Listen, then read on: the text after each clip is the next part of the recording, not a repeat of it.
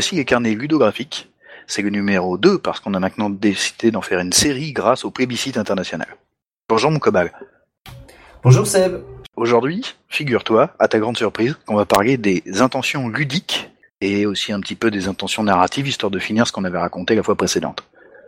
Alors moi je veux bien, mais pas trop long euh, sur la première partie. tu, tu as complètement raison. Comme tu fais de subtiles allusions au fait que c'est pas la première fois qu'on tente cet enregistrement. non, là, là, ça va être la troisième, mais je, je pense qu'on tient le bon bout. Alors, de, de quoi avions-nous parlé la fois précédente? Eh bien, très rapidement, la fois précédente, on avait parlé de la manière d'établir des intentions narratives et de se les garder sous le pif, histoire de se rappeler de ce qu'on est en train de faire pendant qu'on mène. Pendant qu'on mène, on fait plein de trucs. Euh, le jeu de rôle est une activité euh, relativement complexe avec euh, des tas de paramètres qui bougent dans tous les sens, y compris un troupeau de joueurs autour d'une table et le fait qu'avec tous ces gens-là, on essaye de faire du roleplay, de raconter une histoire, de décrire l'environnement, de gérer les règles, de compter les points de vie, de bouffer des trucs et de vérifier qu'il reste du petit orange au frigo. on fait tellement de trucs à la fois quand on fait du jeu de rôle, que comme dans beaucoup de processus créatifs, il est relativement facile d'oublier ce qu'on voulait effectivement faire. Alors si on faisait du free jazz, ce serait pas grave, mais à partir du moment où on essaie de raconter une histoire qui ait un sens, il serait de bon ton de garder sous le coude euh, une mention permanente du sens dans lequel on essaye de mener cette histoire, puisqu'on a la prétention de mener pour euh, définir ce sens en général, euh, l'intention narrative en l'occurrence, elle peut se résumer à un thème, un propos et un ton. Le thème c'est de quoi on parle, le propos c'est qu'est-ce qu'on en dit, et le ton c'est comment on le dit. Par exemple, je vais vous raconter euh, une histoire de fric, ce sera à la fois notre genre et globalement notre thème, ça va être par exemple la corruption et la lutte contre la corruption. Notre propos, ce sera que la lutte contre la corruption, ben c'est pas facile parce que ça implique régulièrement de faire des trucs euh, qui sont un peu en marge de la légalité pour pouvoir faire avancer son enquête. Et finalement, n'est-ce pas déjà de la corruption? Et enfin, le ton, euh, ça peut être, par exemple, réaliste, euh, c'est-à-dire que on va faire un peu dans le sordide, un peu dans le misérabiliste, mais on va essayer de le faire de manière documentée, en étant le plus possible proche de ce qu'on a compris de la réalité. J'en profite pour faire ainsi une fine allusion au dernier numéro de Radio Rolliste, où l'ami Combe expliquait euh, un sa passion pour David Simon et euh, deux euh, sa tentative de faire par exemple une adaptation de The Wire à Smallville. Oui, en effet. Pour de plus amples informations, vous pouvez vous reporter à l'épisode en question. voilà. Ces intentions narratives, il est extrêmement important de les avoir sous le pif pour simplement savoir ce qu'on est en train de foutre.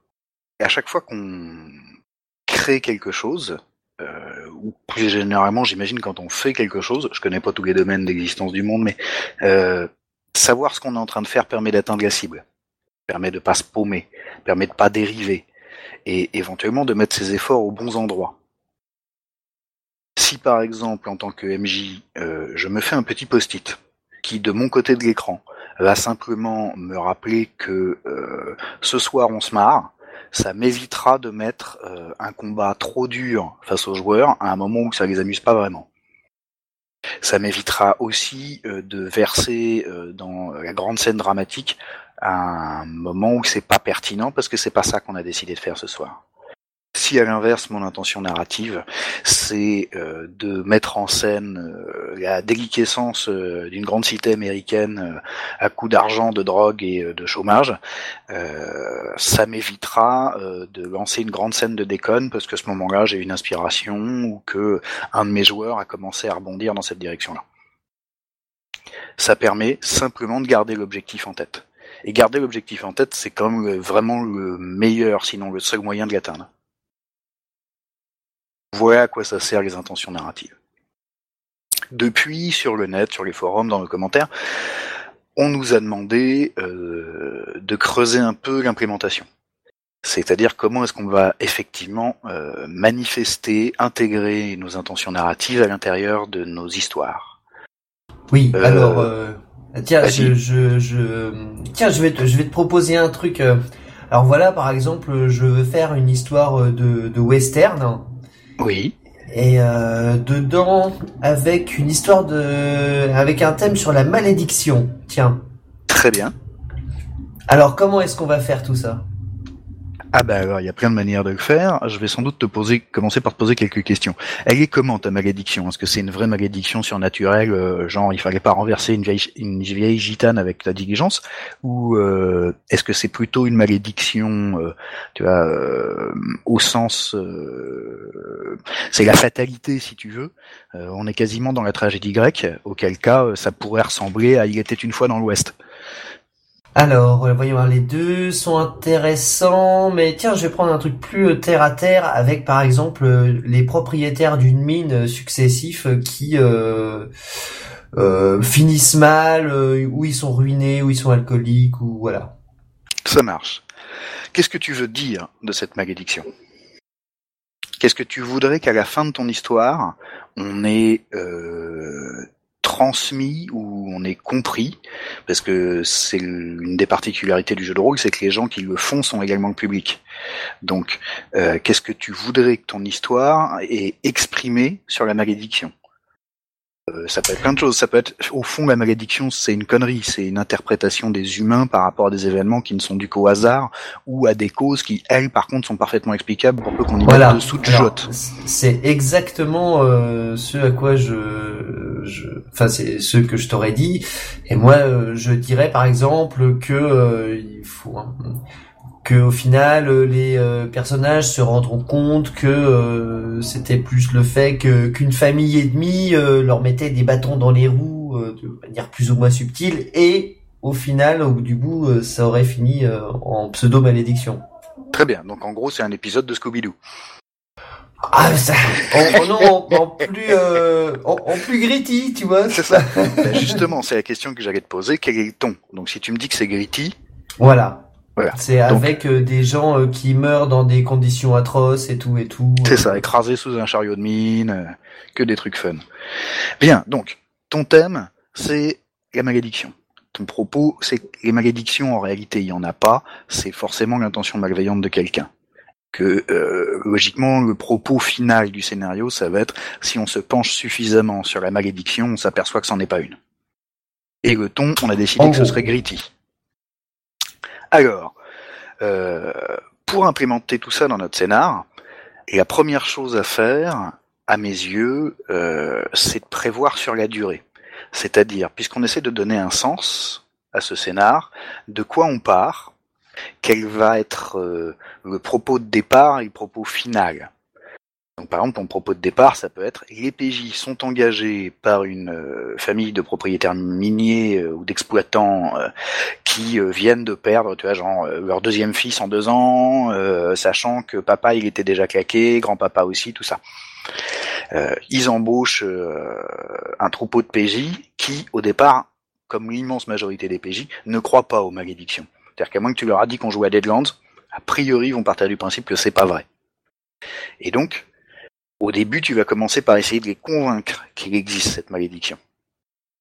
C'est-à-dire que euh, le principal enjeu narratif de ton début de partie, ça va être de démontrer que la malédiction existe. À la limite, ça va pratiquement être thèse, antithèse, synthèse, ton scénar. Ah, pas mal. D'accord. Euh, en tout cas, pour un truc comme ça, pour une révélation de cet ordre. Ça veut dire que euh, tu peux parfaitement décider que dès le début, euh, rien que dans la diligence ou le train qui les amène dans la ville, euh, depuis qu'ils ont reçu le télégramme et qu'ils ont accepté le boulot, les joueurs jouent, enfin les PJ jouent déjà de malchance. Il leur arrivé des tuiles, on a perdu leur bagage, euh, le train est pas parti à l'heure, ce qui fait qu'ils ratent euh, leur correspondance et qu'ils sont obligés de finir. euh, la diligence qui les amène du train à la ville minière est déjà partie, ce qui fait qu'ils se font emmener par un pécor qui est particulièrement superstitieux, qui a en plus un look bizarre. Donc ils arrivent de nuit et puis il se trouve que c'est pas de chance, c'est le mois de novembre et donc même en Arizona, quand il reste quelques arbres, ils ont plus une feuille, tout a l'air creepy. Euh, c'est tu vois, tu, tu leur fais une ambiance Ravenloft avec des six coups, mais en gros c'est ça quoi. Et là, bon, si t'as euh, un peu bien travaillé ton truc, au moment où ils arrivent en ville, où ils prennent une chambre à l'hôtel et où la clé casse dans la serrure au moment où ils essayent d'ouvrir leur piole, ils devraient commencer à se dire c'est pas possible qu'on est maudit quoi. oui, d'accord, très bien. Donc en gros, tu vas jouer à ça sur tout le premier acte de ton scénar. Euh, sachant qu'en plus, vraisemblablement, euh, les commanditaires, donc la fameuse famille d'exploitants miniers, euh, eux, ils sont probablement persuadés que c'est une malédiction, à partir du moment où les méchants ont été efficaces. Donc c'est ça qu'ils vont raconter au PJ. C'est essayer de nous libérer de la malédiction, quoi. Si ça se trouve, il y a même un PJ qui est prêtre exorciste, tu vois. Ah oui, bien. Oui, ça commence à prendre tournure. Au passage, voilà un bon moyen, euh, nous y reviendrons certainement plusieurs fois, mais d'amener un thème et d'amener des intentions narratives dans un scénar, c'est de faire en sorte qu'elles soient inscrites dans les PJ. C'est-à-dire que euh, si sur un scénar tel qu'on est en train de le décrire, un de tes joueurs euh, avait un peu l'intention de faire un enquêteur du surnaturel, un truc comme ça, et que tu lui dis oh dis donc j'ai une super idée pour toi, est-ce que tu veux faire un exorciste catholique qui arrive de Boston, euh, qui s'y connaît un peu, qui a déjà débunké des histoires de possession, des choses comme ça, mais qui a vraisemblablement déjà dans sa vie croisé des trucs extrêmement étranges que toute la rationalité du monde ne peut pas expliquer.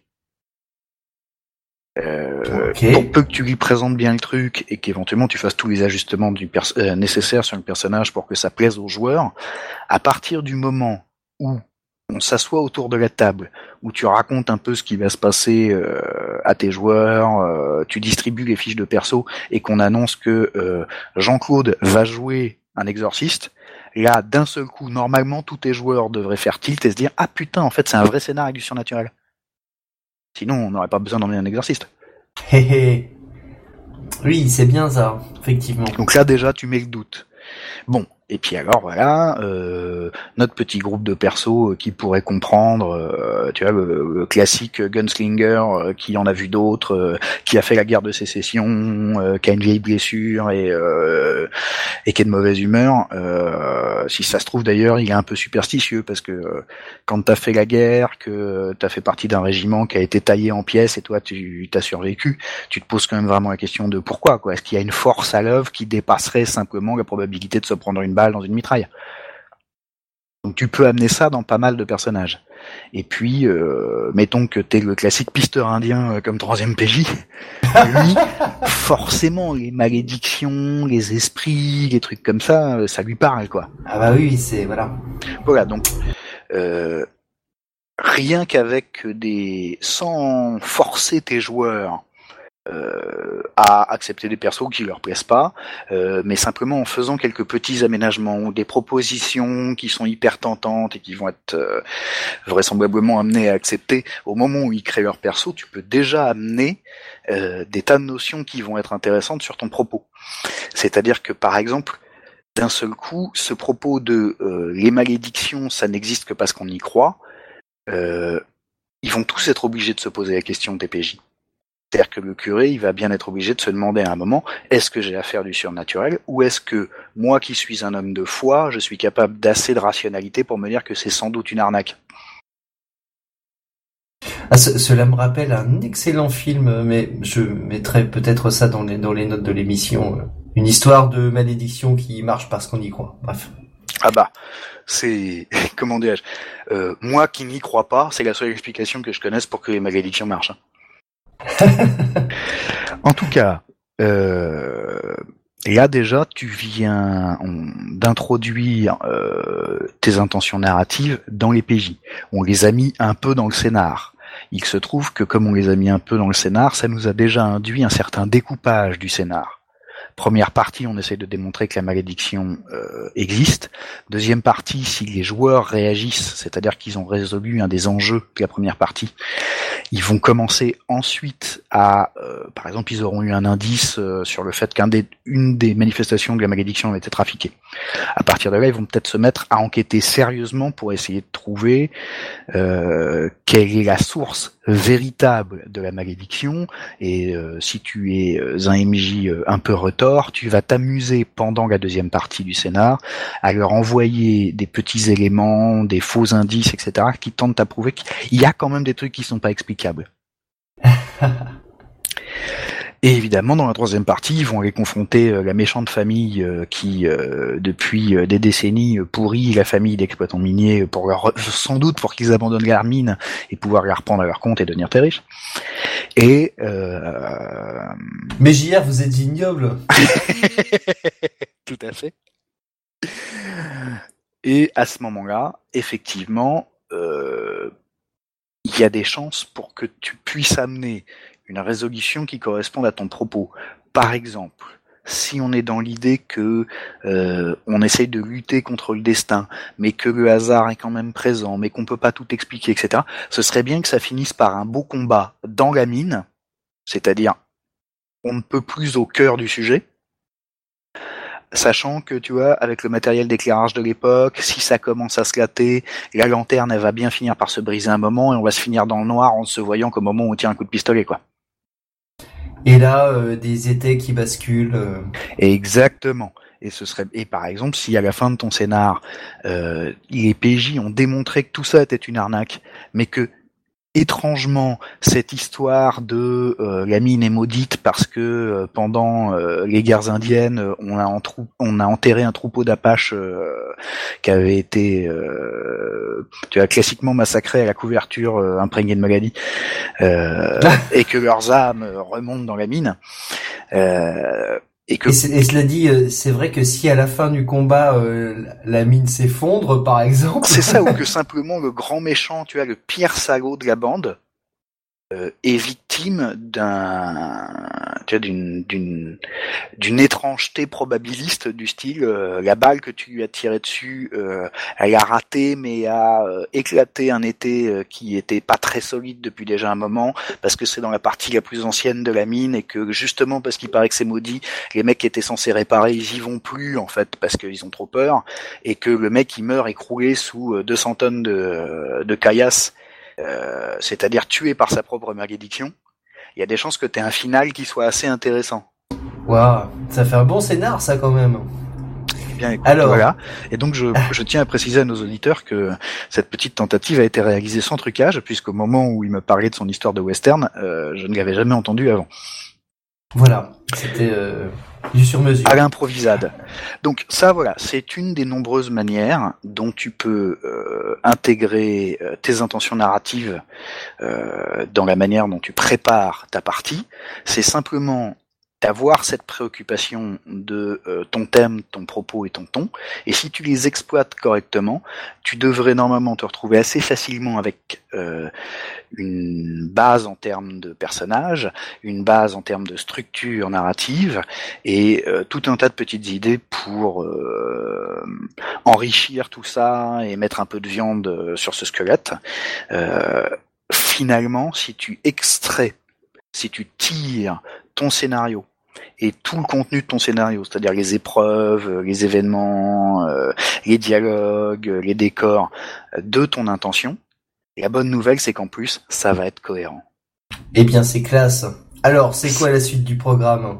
Eh ben, la suite du programme, puisqu'on a réussi à expédier assez rapidement tout ce qu'on voulait dire et répéter par rapport à la fois précédente, c'est l'application ludique de ses intentions. On a souvent défini euh, sur Radio Rollist, en tout cas quand moi j'étais présent, un truc sur lequel on a l'air d'être d'accord, toi et moi, c'est que le jeu de rôle, c'est jouer à raconter des histoires à plusieurs. C'est pas la seule définition possible, mais enfin, euh, on est d'accord sur celle-là, autant l'utiliser. Jouer à raconter des histoires à plusieurs, c'est pas raconter des histoires, c'est jouer, vraiment. C'est-à-dire qu'il faut que ça, on rende tout ça ludique. Il faut donner vraiment de l'ampleur et de l'élan à la part ludique euh, de notre partie de jeu de rôle. Et justement, de nos intentions narratives, on va pouvoir tirer des intentions ludiques. Euh, histoire de savoir à peu près où on met les pieds, je vais prendre quelques instants pour définir quelques petits mots dont on va avoir besoin derrière. Je vais beaucoup parler d'épreuves ludiques on peut appeler ça un défi, on peut appeler ça un challenge, on peut euh, le modéliser par des jets de dés euh, ou ça peut prendre des formes tout à fait différentes. Mais une épreuve, c'est le moment où les joueurs ont un truc à faire qui est risqué suffisamment pour qu'ils puissent perdre ou gagner. et qui va avoir non seulement euh, une influence sur le cours des événements, mais également une tonalité. Euh, une quoi, pardon Une tonalité, c'est-à-dire il va y avoir de l'émotion qui va être générée par cette épreuve, et cette émotion, il serait de bon ton qu'elle corresponde un peu à tes intentions narratives. Je vais prendre des exemples concrets, histoire qu'on sache de quoi on parle. Euh, si tu mets un combat dans une partie de jeu de rôle, il peut avoir en réalité des tonalités très différentes en fonction de la manière dont tu l'as paramétré. Euh, T'as une bande de paladins euh, niveau 7-8, euh, ils rencontrent euh, une demi-douzaine de gobelins dans une forêt sombre. C'est à peu près certains qui vont gagner, et vraisemblablement sans prendre une égratignure. Ce combat-là, ce sera déjà pas forcément un défi, à moins que le but ce soit de les avoir tous au moment où euh, le dernier des gobelins euh, se barre en cavalant à travers la forêt pour les prévenir ces centaines de potes qu'il y a des paladins à se bouffer. Euh, finalement, ça va devenir une poursuite où l'épreuve va être les éliminer dans un certain temps, en tout cas le plus vite possible, avant qu'ils donnent la garde, tout ça milieu. Oui. Mais l'épreuve elle-même, euh, elle va être plus ou moins difficile et sa difficulté va déjà amener plus ou moins de tension ludique et narrative et donc euh, plus ou moins de tension chez tes joueurs et donc une ambiance qui va pas être tout à fait la même. Si ce combat euh, avait une forme tout à fait différente et prenait beaucoup plus de temps. Par exemple, tu vois, c'est vraiment une guerre de tranchées euh, ou avoir c'est fort chabrol. Euh, t'as des tu as des PJ qui sont euh, par exemple assiégés et euh, c'est un combat qui va se jouer à l'endurance et au nombre de bastos qui vous restent. Euh, tu vas encore amener une tonalité différente. On n'est plus face à un adversaire facile à vaincre, mais où l'enjeu est déplacé vers à quelle vitesse et à quelle efficacité tu peux les dégager pour que ça ne déclenche pas un autre événement.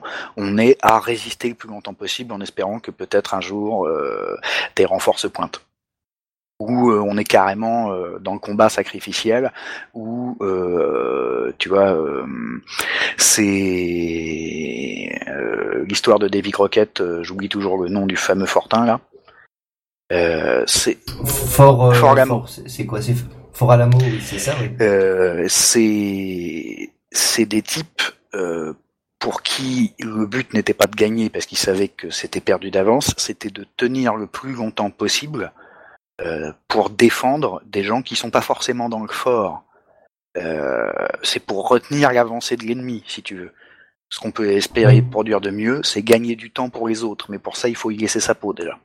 Alors là, t'as déjà une ambiance drame. Laissez-moi juste euh, quelques munitions et je vais le retenir quelques minutes. Tout à fait.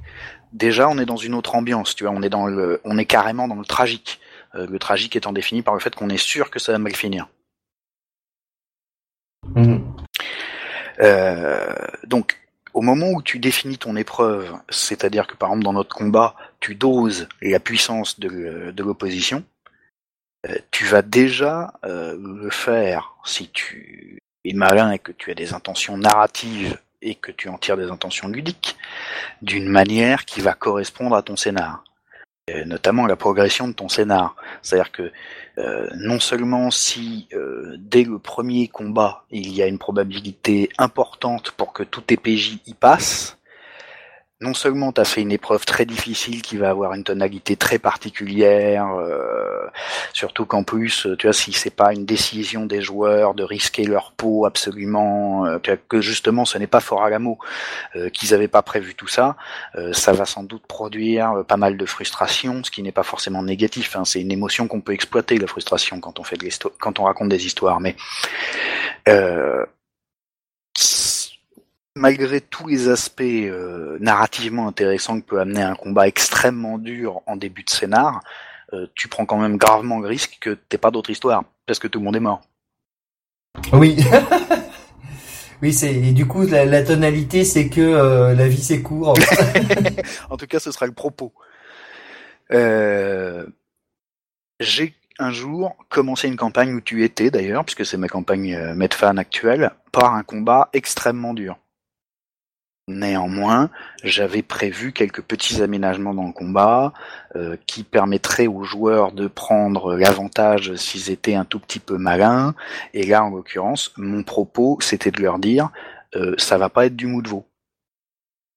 Ramener la caravane de printemps euh, jusqu'au village frontière euh, au nord de l'Empire, en fait, euh, ça avait l'air d'être euh, un boulot classique, euh, c'est-à-dire que bon, bah, on escorte une caravane, tu vois, quel PJ n'a pas fait ça 200 fois dans sa vie?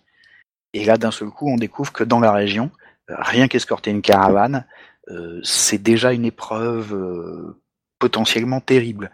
Et donc, il y a eu des morts, il y a eu des blessés graves.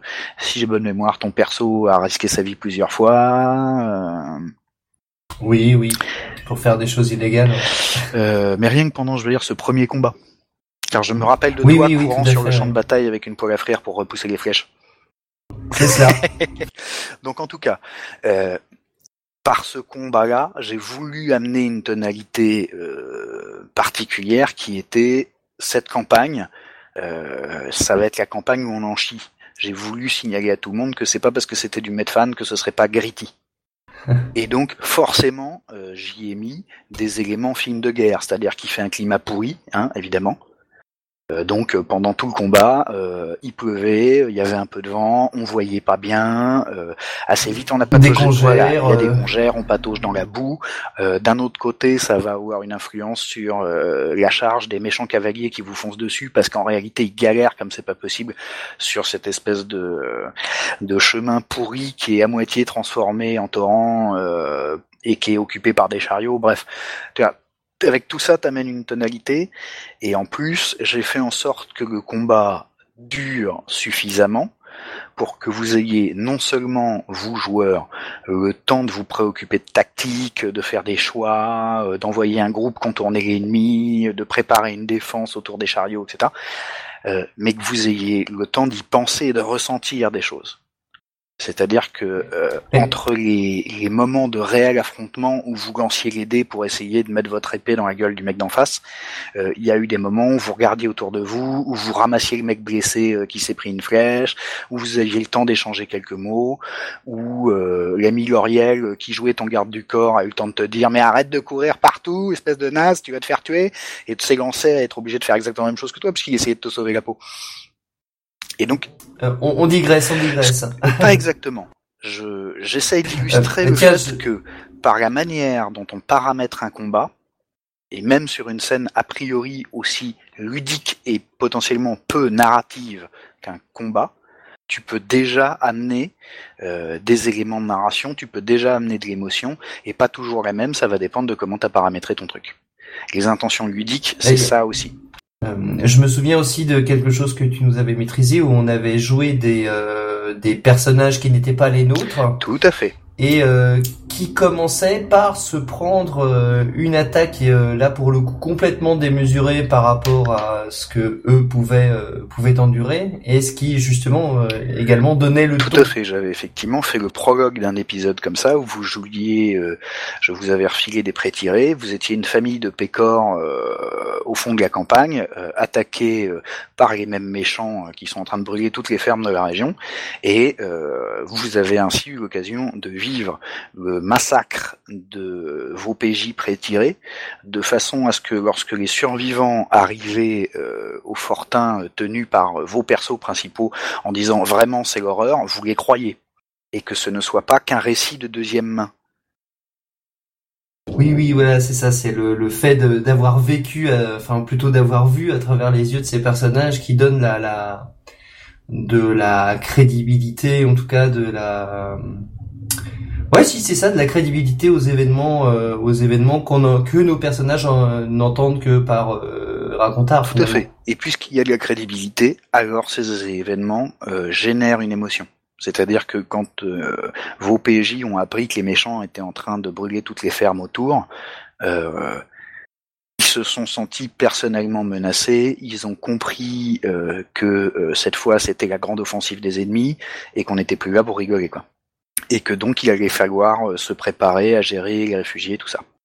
Bon, euh, on va peut-être pas passer une demi-plombe sur cet exemple. Le but était juste de montrer que ces intentions narratives, celles qu'on a définies pour son scénar, elles devraient euh, se répercuter dans la forme des épreuves qu'on va intégrer à notre histoire.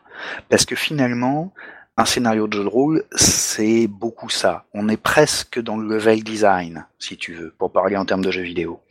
C'est-à-dire que euh, quand on conçoit un scénar, on le conçoit non seulement en termes de narration, euh, quelle est l'histoire qu'on veut raconter, comment est-ce qu'on va le faire, on pense à ses personnages, on pense à ses dialogues, on pense à l'ambiance, au décor, etc. Mais euh, on devrait également penser à ce que les joueurs vont devoir faire, ce que les joueurs vont devoir affronter, comment est-ce qu'ils vont devoir l'affronter.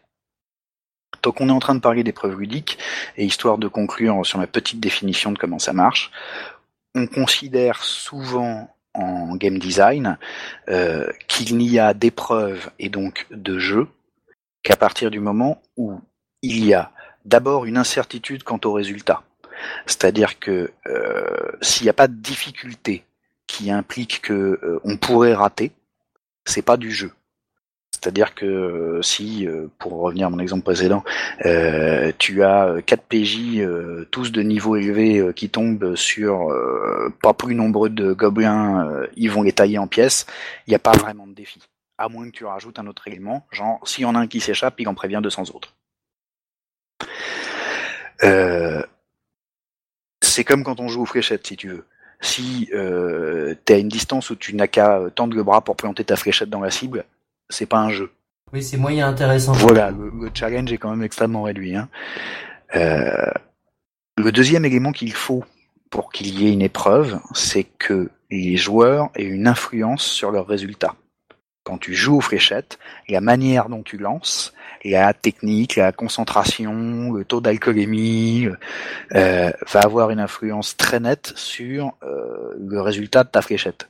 En jeu de rôle, malheureusement, ce n'est pas aussi souvent le cas qu'on pourrait l'espérer. C'est-à-dire que malheureusement, une grande partie des systèmes de jeu ne sont pas vraiment conçus pour donner aux joueurs les moyens d'influencer le résultat de leurs actions. Tout ce que tu as, c'est des probabilités de réussite définies par ce qui est marqué sur ta fiche, c'est-à-dire tes caractères, tes compétences, ce genre de choses, et euh, un moteur aléatoire, généralement des dés, euh, qui va déterminer euh, si oui ou non tu as du bug cette fois. Warhammer, comme ça. Warhammer a en plus une, un rapport aux probabilités qui est quand même assez particulier, puisque c'est un machin qui avait été conçu pour gérer des régiments. Et à partir du moment où on s'intéresse à des individus, euh, c'est tu te retrouves dans la situation idiote où ton guerrier est un petit peu expérimenté, il a 40% de chance de réussir n'importe quelle attaque, ça veut donc dire 60% de chance de rater souvent. Néanmoins, euh, on va laisser Warhammer que je torture pratiquement à chaque fois que j'ai besoin de donner un exemple de mauvais système. Et non mais là c'est moi qui ai arrêté. Tout à fait. c'est ma faute. Ça me donne un peu l'impression de tirer sur l'ambulance si tu veux. Euh, néanmoins, donc, euh, quand tu as un système de jeu qui te permet alors il y, a plein de manières de le faire. Hein. Tu as des systèmes de jeu qui fonctionnent avec euh, des répartitions de points, euh, avec des poules de dés, euh, avec des cartes que tu vas poser pour activer un moment, etc. bref, quand tu as un système de jeu qui te permet d'avoir une influence sur ton résultat, effectivement on a une épreuve ludique. Il faut donc que deux choses, une difficulté et les moyens de la dépasser. Si tu définis une épreuve comme ça, euh, outre le fait que euh, ça devrait peut-être aider un certain nombre de MJ à mieux concevoir euh, leurs épreuves au sein de leur scénario, notamment en se rappelant qu'il faut donner à des joueurs les moyens de dépasser la difficulté, et qu'il peut déjà être intéressant de jouer sur l'acquisition de ces moyens.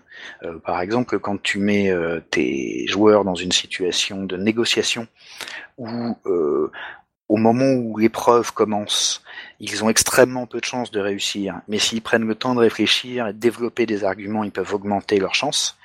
Euh, tu te retrouves à nouveau dans une épreuve ludique qui peut être intéressante.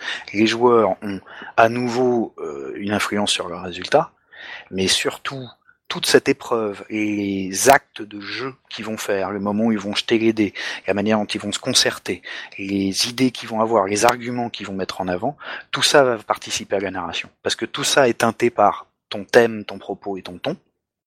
tout cas si ça a été bien défini. C'est en tout cas teinté par l'émotion que les joueurs ont pendant le jeu, ou plus exactement la succession des émotions, euh, et la perception qu'ils ont de leurs chances de réussite. Est-ce que euh, ils sont inquiets? Est-ce qu'ils y vont confiants? Est-ce que tu vas les surprendre parce qu'ils y allaient euh, la fleur au fusil et qu'ils découvrent qu'en fait non, ça va être beaucoup plus compliqué que prévu?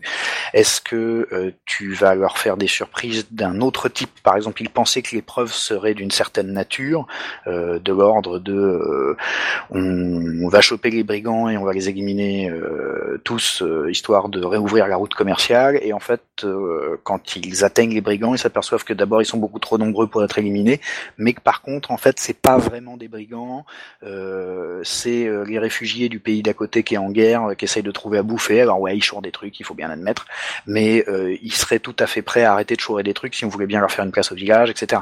Donc tu vois, tu peux décaler, tu peux dévier les épreuves de manière à surprendre tes joueurs et amener d'autres propos justement à amener des choses plus complexes. Mais là encore, ça va se faire euh, autant par la narration que par la définition du jeu et des épreuves dont tu as constitué euh, ton ensemble. Euh, globalement, le fait même de jouer, contrairement à certaines théories tu peux lire sur internet au sujet du jeu vidéo. Euh, on avait déjà parlé plusieurs fois, euh, toi et moi, je crois que j'ai déjà mentionné dans un dans une précédente intervention sur Radio Rollist, euh, la théorie selon laquelle on ne peut pas jouer et ressentir en même temps. Ça a été défini par un type qui bosse sur du jeu vidéo. Oui, c'est ce que tu. Et c'est sans doute vrai en jeu vidéo. C'est sans doute vrai en jeu vidéo parce que le jeu vidéo, ça va très vite t'es tout le temps en train d'essayer d'appuyer sur des boutons, et euh, mettons que tu sois sur un FPS, euh, pendant que t'es en train d'essayer de descendre ce putain d'alien au fin fond du couloir mal éclairé, euh, tu as le temps de stresser, et là, on pourrait presque déjà dire que c'est le début d'une émotion. Hein. En tout cas, c'est c'est un c'est un début d'état émotionnel. Mais euh, t'as pas vraiment le temps d'y réfléchir ou de ressentir des trucs subtils du style euh, la tragédie, euh, la romance, tout ça quoi. Ah oui, là pas trop. Ça c'est plutôt mal barré. mais c'est vrai pour le jeu vidéo qui a un fonctionnement ludique beaucoup plus rapide que le jeu de rôle en jeu de rôle, non seulement les gestes qu'on va faire, alors tu vois quand tu fais, tu consultes ta fiche de personnage, tu fais rouler les dés, on fait un petit peu de calcul, on obtient le résultat, euh, éventuellement tu coches des cases pour marquer tes, les points de vie que tu viens de prendre, euh, tu décides de jouer ta carte, machin, etc. Tout ça prend déjà plus de temps que de simplement cliquer avec ta souris furieusement pour essayer d'abattre ce putain d'alien. Mais en plus, il y a un truc tout à fait particulier en jeu de rôle, c'est que tout le monde ne joue pas en même temps. Tout le monde joue ensemble mais le MJ, qui est en gros euh, dans le cadre euh, technique qu'on est en train d'expliquer, l'équivalent d'un ordinateur quand tu fais du jeu vidéo, il y en a qu'un pour tout le monde, la plupart du temps. Et à partir du moment où il n'y a qu'un seul MJ pour tout le monde, c'est-à-dire que chacun attend son tour et que pendant qu'il y en a un qui est en train de tirer sur l'alien, euh, il y a trois autres joueurs potentiellement qui eux sont en train de regarder tirer sur l'alien, de se poser des questions sur les aliens et qui eux ont le temps de ressentir des trucs.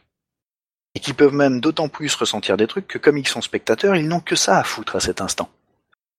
Ils ont tout le temps de s'inquiéter pour leur pote qui est en train de jeter les dés. Ils ont tout le temps de l'encourager. Ils ont tout le temps de lui donner des conseils mal, euh, mal avisés. Ils ont euh, tout le temps de se faire des films dans leur tête. Et euh... oui, de de jouer la scène à l'avance, euh, d'essayer diverses possibilités techniques tactiques. Tout à fait. Euh, et, et même simplement de ressentir des choses. Euh, c'est-à-dire de s'énerver dans leur coin, de euh, pendant la négociation, le diplomate du groupe est en train de baratiner, et puis le guerrier qui sert pas à grand chose, lui, il a le temps de s'émouvoir et de se dire putain c'est vrai que les mecs, les, les types qu'on croyait que c'était des brigands et que c'est juste des réfugiés, ils sont dans un état, c'est consternant quoi. Et si moi je crevais la dalle, je ferais sans doute comme eux. Et tu vois, un groupe de jeux de rôle dans son ensemble, lui, il peut à la fois jouer et ressentir. Ce sera pas tout le monde en même temps, mais par le fait même qu'il y ait plusieurs joueurs et qu'il y en ait globalement qu'un seul qui soit effectivement en train de jouer à un moment, tu peux amener des tas d'émotions pendant le jeu. Et notamment euh, les émotions aussi basiques que nous sommes en train de gagner, nous sommes contents, nous sommes en train de perdre, euh, nous sommes inquiets, voire nous sommes tristes. Euh, où euh, on est un peu pour l'instant, enfin voilà, les, forces sont égales. Il euh, n'y a pas encore eu de tie-break et on ne sait pas exactement où on en est. On est inquiet, tu vois. Tout ça, c'est des émotions basiques sur lesquelles tu peux capitaliser pour en amener d'autres. Parce qu'effectivement, à ce moment-là, euh, si tu as bien conçu tout ça, ton épreuve ludique, elle participe de ta narration. Elle participe des événements et elle participe donc au final de l'histoire que tu crées avec tous les gens qui sont autour de la table. D'accord. Eh bien maintenant, Avec quoi va-t-on organiser ces épreuves avec le moteur euh, du euh, du jeu de rôle que qu'on souhaite utiliser? Et donc, euh, alors qu'est-ce de qu'est-ce que tu peux nous dire de ça? La première chose, c'est que les systèmes de jeu, pour se concentrer simplement sur l'aspect mécanique au stade où on en est, il y en a qui vont servir vraiment pour amener des intentions ludiques et il y en a qui vont, je suis désolé de le dire, pas vraiment servir en vrai. Il y a des systèmes de jeu qui te permettent de paramétrer tes épreuves et euh, même s'ils le font rarement d'une manière euh, qui repose beaucoup sur des intentions narratives, euh, à partir du moment où en tout cas les leviers et les réglages existent dans le système, toi MJ tu peux les utiliser pour tes propres intentions. Il y a même des systèmes de jeu euh, extrêmement décriés euh, pour des raisons techniques variées euh, ou pour des raisons historiques qui font ça. C'est-à-dire Donjons et Dragons, depuis Pathfinder, fait ça c'est-à-dire te permet euh, à toi MJ de paramétrer les combats, ils essayent de te donner des outils pour ça, des niveaux de puissance, des euh, facteurs de trucs mais euh, surtout de te fournir dans les quand tu achètes un, un, bouquin Pathfinder, quand tu as la description d'un combat, généralement tu as le plan qui vient avec quoi, et on t'explique comment ça va se passer. c'est-à-dire qu'on te fournit des paramètres. Ou en tout cas, comment ça, ça va se passer au départ. Oui, voilà. C'est on, ça te donne les euh, euh, tous les éléments géographiques euh, ou autres qui te permettent de te positionner dans le décor par rapport aux créatures que tu vas affronter. Et, voilà. Et, et, et parfois leur réaction type. Donc là, si tu veux, on a affaire à un système qui, au moins sur la partie baston, mais parce que c'est vrai que bon, c'est pas une nouveauté Donjons et Dragons, ça a toujours été un jeu de rôle extrêmement orienté euh, bagarre euh, et euh, avec toutes les extensions possibles de la bagarre, c'est-à-dire la gestion tactique, la gestion des ressources, tu comptes ton nombre de flèches, tu peux pas lancer tous les sorts que tu que tu voudrais, donc il faut que tu les tu les balances au bon moment, tout ça. Bon bref, les potions de vie, tout ça. c'est un peu spécialisé si tu veux comme gestion ludique mais au moins euh, ça fait ce que ça prétend faire, c'est-à-dire euh, permettre d'aller se avec des monstres dans des donjons, quoi. Oui, voilà, c'est euh, très exactement conçu pour, pour ça. pour prendre un exemple différent, mais presque aussi connu, si tu te penches sur le World of Darkness, dans pratiquement toutes les incarnations du World of Darkness, tu as des éléments ludiques. Mais mais faut pas se pencher trop près dessus parce que sinon après tu as des emails et c'est chiant à enlever. Écoute, euh, j'ai joué à Vampire, j'ai joué à Loup-Garou et j'ai joué à Mage et je ne ressemble toujours pas au chanteur de Kiss. Et... Oh mince, pourtant ça tirait trop bien. Avec les lunettes par-dessus, ce serait parfait. Donc en tout cas, euh, World of Darkness euh, avait euh, une thématique qui est quasiment contenue dans le titre, hein, c'est que ça va être sombre. Euh, c'est-à-dire que quel que soit le type de perso que tu joues, ils sont euh, tous sur le point d'être annihilés par quelque chose.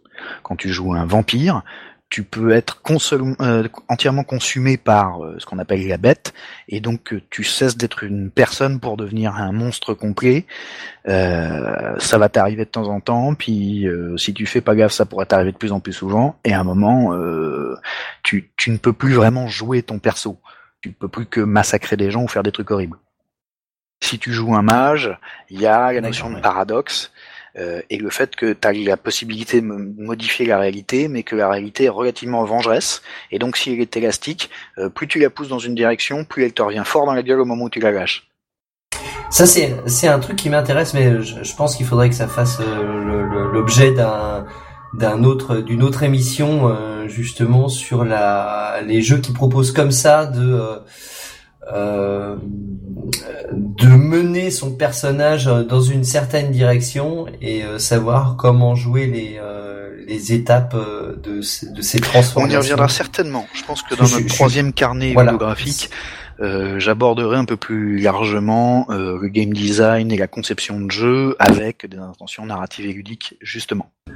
Donc voilà, c'est juste en passant. Mais continuons donc euh, sur le sur le World of Darkness et son système qui permet justement de jouer Ouais, bon. euh, la, la, la descente aux En enfers. tout cas, World euh, of. Darkness était basé sur le fait que ton personnage allait avoir euh, à lutter en permanence contre ce qui était également euh, la source de son pouvoir. C'est-à-dire que tu joues toujours des personnages qui ont une des capacités complètement hors normes, euh, qui euh, affrontent ou d'autres gens de la même catégorie, ou euh, des humains normaux, et euh, ceux-là sont rarement un gros problème à moins qu'ils soient très nombreux. Simplement, euh, c'est pas là qu'est le véritable enjeu ludique du World of Darkness, ni son véritable enjeu narratif. Le combat, il est fréquemment intérieur, et euh, Je sais pas quel type de vampire tu as joué, mais alors j'ai surtout joué euh, à Vampire en GN, et euh, j'ai sans doute joué à Mage et à Loup-Garou avec euh, des gens qui avaient vraiment lu le chapitre sur la manière de mener et sur le storytelling. non mais en plus en plus je n'ai jamais joué à ce jeu. C'est vraiment Ah très bien, c'était juste ton instant. Passage, dans le, dans le Oui, ça. dernier Radio Rolliste, vous disiez que ce serait intéressant de faire un épisode spécial sur les jeux pourris. Je pense que ça nous ferait du bien à tous qu'on fasse un épisode spécial langue de pute où on dit que du mal. ça viderait beaucoup d'abcès. Ah oui pour. Euh...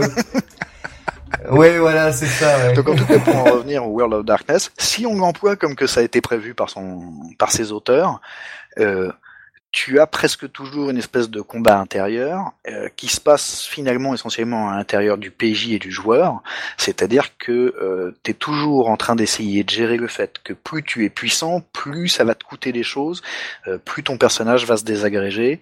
Euh, et ou devenir quelque chose d'immaîtrisable. Et euh, de ce fait, il y avait dans la fiche de perso euh, inclus euh, une petite case bien visible euh, dans la partie basse euh, qui était euh, la, si tu veux, le contrepoids de tes capacités qui étaient dans la partie haute. Et tu cochais tes petites cases d'humanité, tes petites cases de paradoxe. Tu avais tes problèmes de glamour quand tu jouais un changeling, etc. Et parce que c'est manifesté en jeu et que ça va euh, revenir régulièrement, tu vas avoir une vraie épreuve ludique, constante, récurrente, sur la gestion de ces aspects-là. Et parce que ça va se manifester par le jeu, ça risque de se manifester dans l'histoire parce que les conséquences narratives, elles sont prévues par le système. Je ne pense pas que le World of Darkness soit un très bon système de jeu. Par contre, il faisait le boulot. C'est-à-dire qu'il avait été vraiment conçu pour produire ce genre de préoccupation, et normalement, ça marchait. C'est-à-dire si tu suivais les règles telles qu'elles avaient été écrites, en storytelling, euh, tu obtenais à peu près ça. Tu obtenais des wraiths qui euh, essayaient de pas tomber dans l'oubli et de pas euh, se laisser submerger par euh, la frustration ou la colère. Euh, tu euh, jouais des Mhm. mages qui euh, devaient régulièrement réfléchir à la manière la plus intelligente d'utiliser le moins de magie possible pour obtenir un effet intéressant sans que ça leur revienne trop fort dans la tronche, etc. Ah là, moi je trouve ça super nul. enfin bon, bon, faudrait vraiment qu'on parle de ce genre de truc. Euh, et t'as plein d'autres systèmes, euh, je vais continuer d'en citer quelques-uns, euh, parce que c'est pas suffisamment courant pour que ce soit pas méritoire.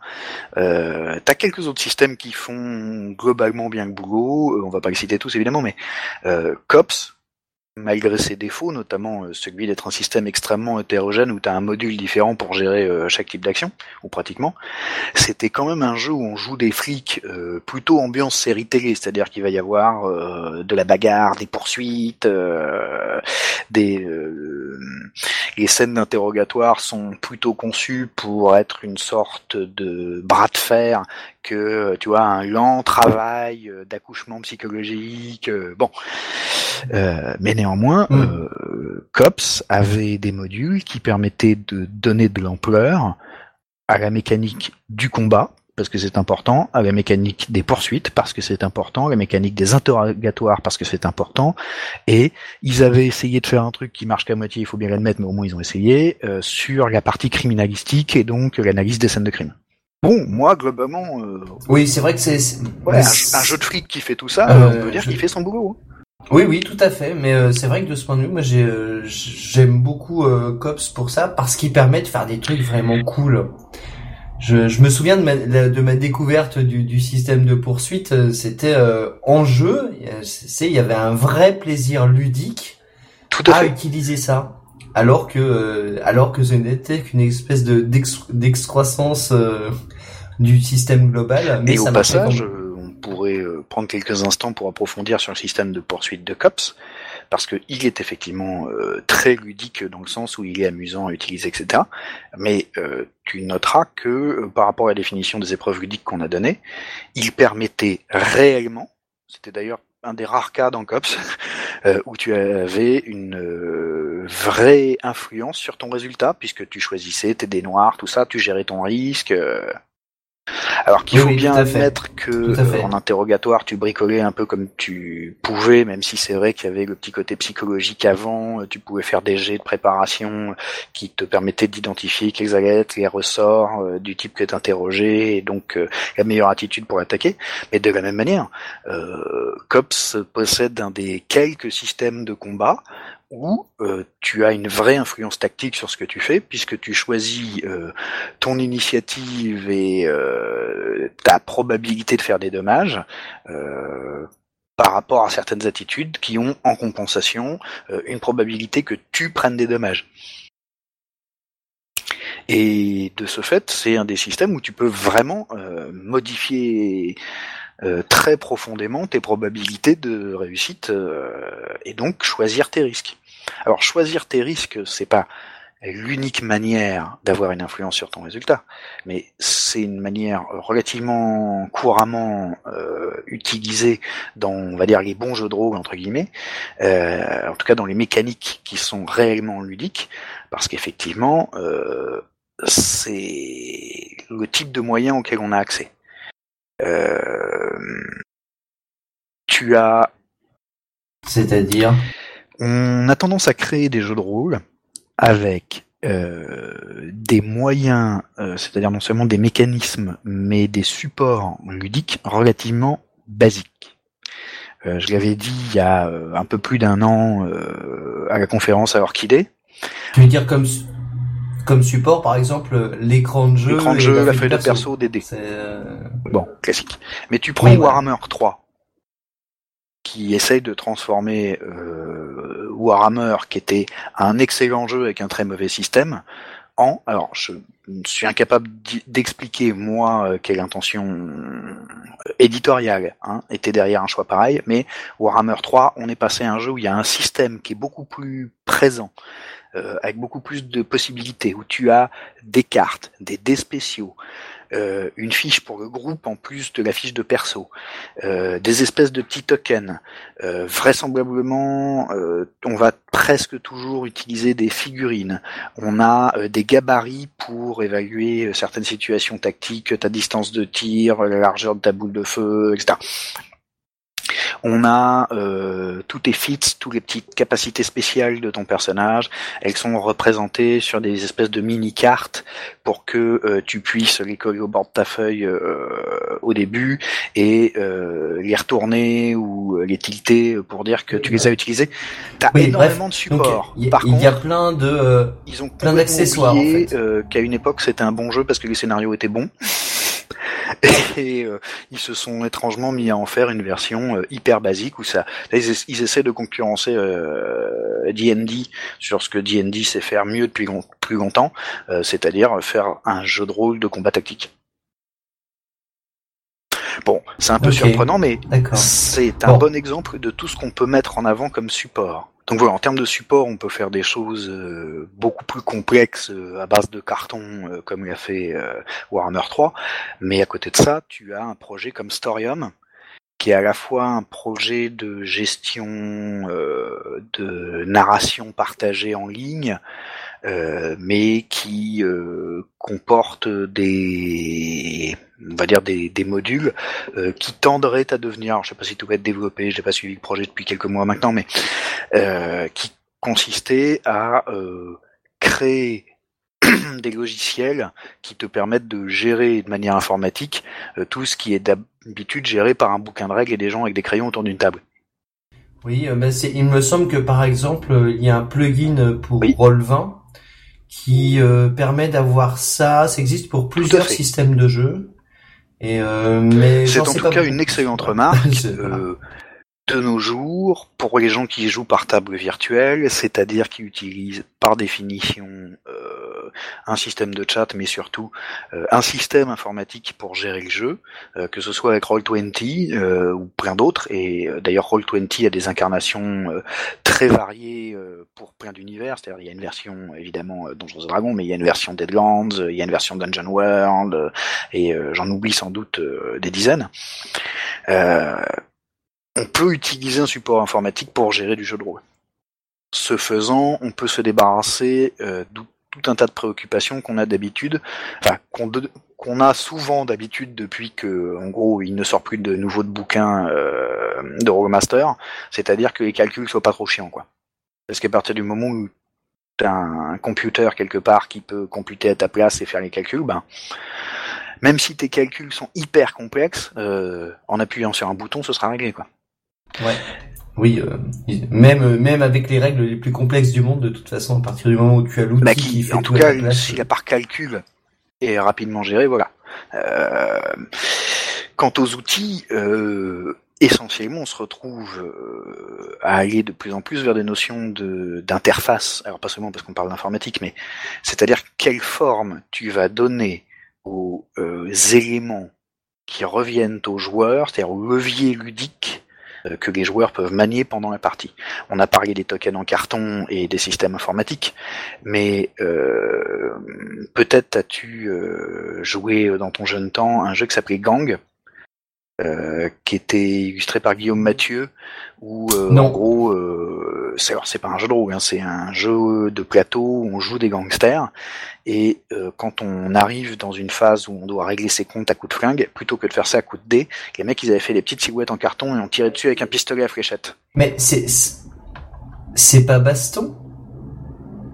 Je nom du ne pense pas. En tout cas, moi, celui dont je parle, c'est un machin qui doit dater du début 90 des années 90. En tout cas, en termes de support ludique, euh, et ils avaient transféré les combats sur du tir sur cible. Bon, c'est plutôt marrant, étant donné le- la thématique. Euh, c'est un truc Oui. qu'on pourrait parfaitement exploiter en jeu de rôle. Euh, D'ailleurs, si tu as déjà joué au GN, et je sais que tu l'as fait puisqu'on l'a fait ensemble, euh, tu as Oui. déjà constaté que il y a un système de jeu dans la plupart des GN. Généralement, il est relativement light, il sert à gérer euh, tout ce qui n'est pas de l'interaction sociale, parce que ça, on part du principe que euh, ça va être géré par les joueurs, sauf si tu fais du GN vampire, en quel cas tu as des pouvoirs sociaux particuliers, bref, pouf pouf. Mais au moment où on rentre dans une phase de combat dans un GN, bah, tu sors ton épée en mousse et t'essayes effectivement de la foutre dans la gueule du mec d'en face. Hein. Enfin, plus exactement, tu essaies de taper des zones moins dangereuses, mais Ah non, moi je, te- je...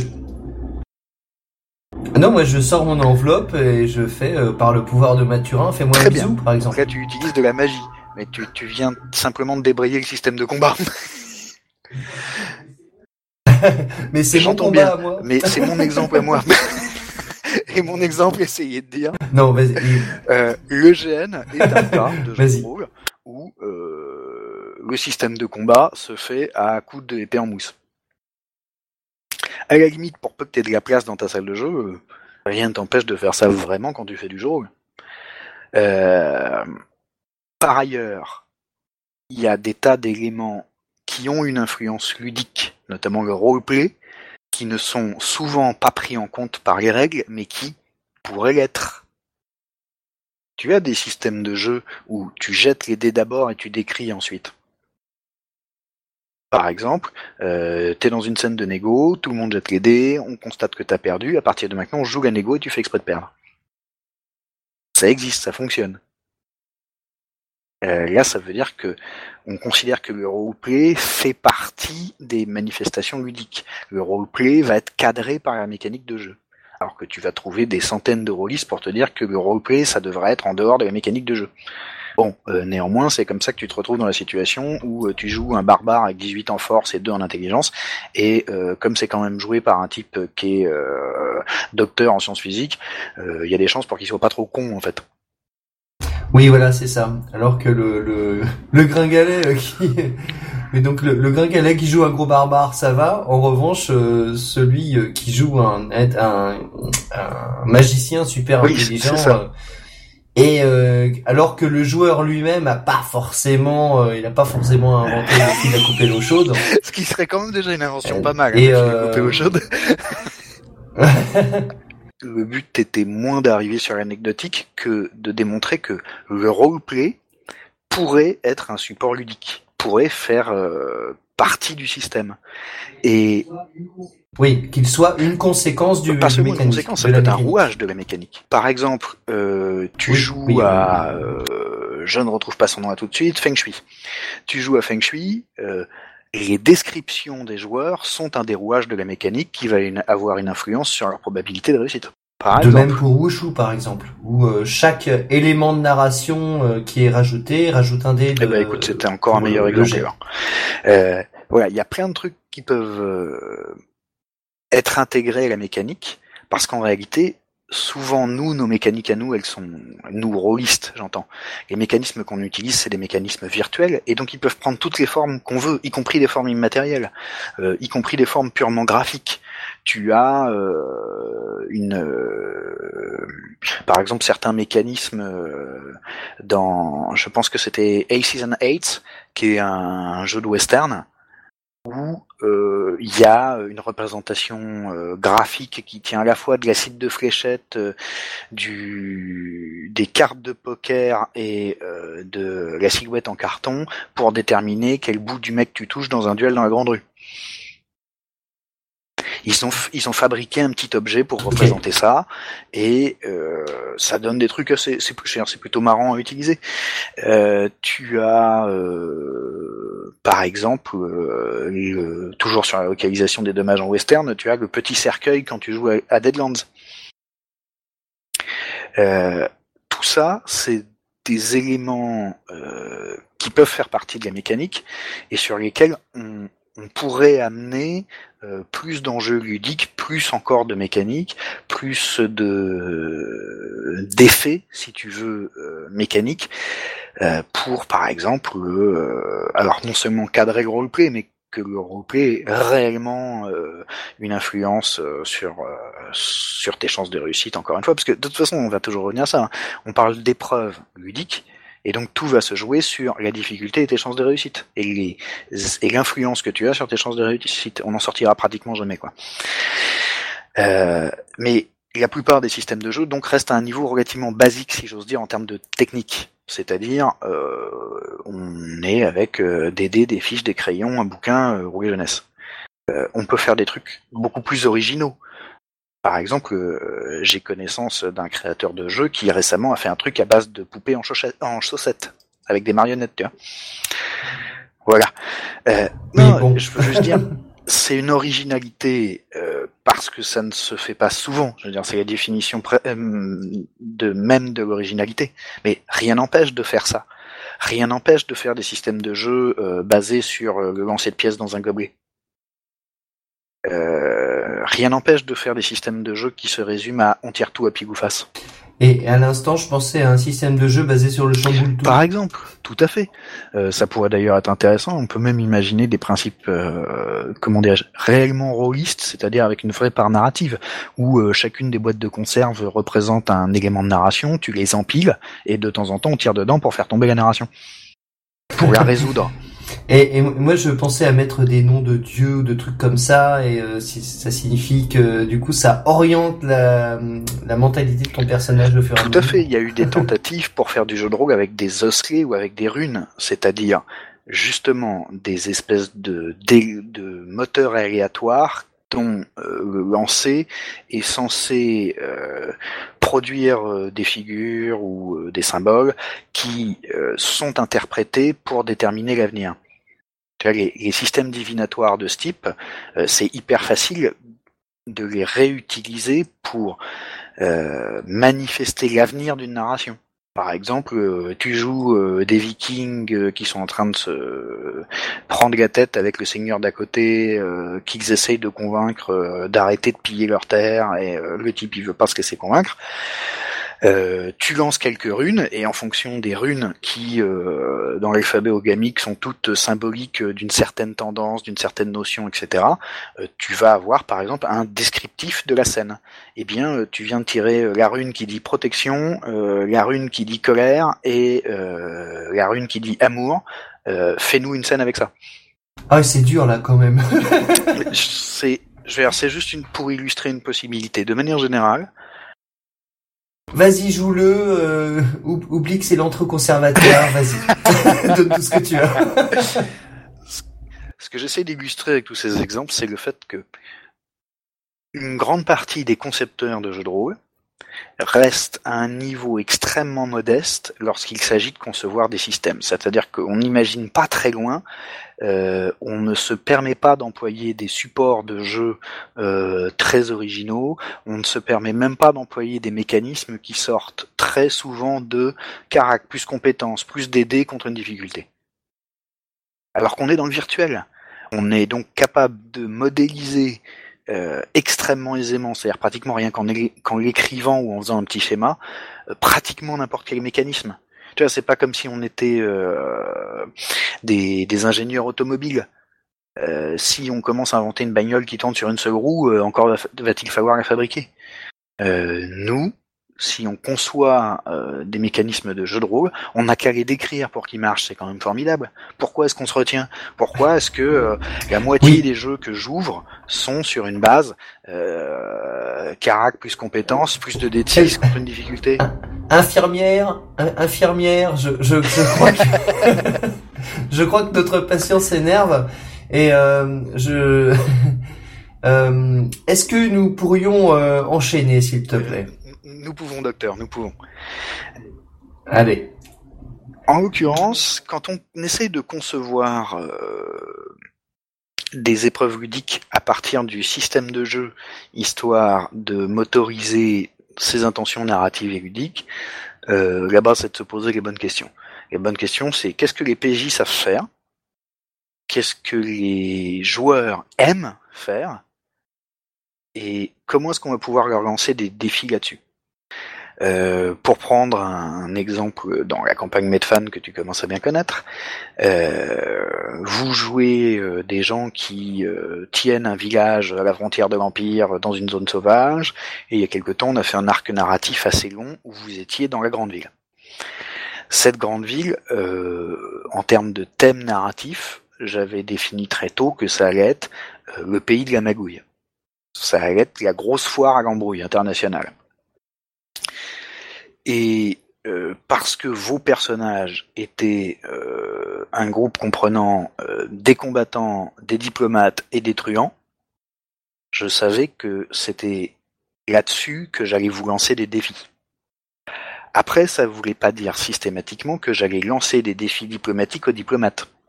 Une partie de l'épreuve ludique, ça peut être tu lances ton défi diplomatique en visant dans le tas, content qu'il y a des chances pour que ce soit le truand qui se le prenne.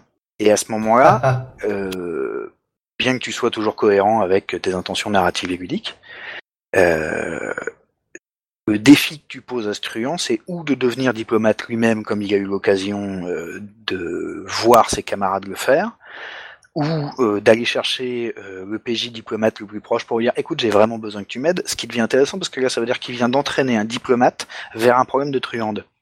Donc certes, le diplomate va pouvoir faire son boulot de diplomatie, mais à un moment, on est quand même chez les truands, il va y avoir des activités criminelles, euh, de la méfiance, euh, des, des trucs qui se font loose dé et des coups de poignard dans le dos. C'est le moment ou jamais de faire confiance à un autre pays. C'est ça. Et ça veut dire que au pays de la magouille, en réalité, tu viens d'amener une sorte de méta-épreuve ludique qui est, il va falloir que les PJ, eux, se fassent confiance. Quand on a affaire euh, uniquement à des gens pas fiables, en tout cas à des PNJ pas fiables, alors les seules personnes sur qui tu peux compter, c'est les potes avec qui t'es venu. Quoi. Ce qui était par ailleurs un bon exercice de team building. Mais le team building aussi, ça peut être une épreuve ludique.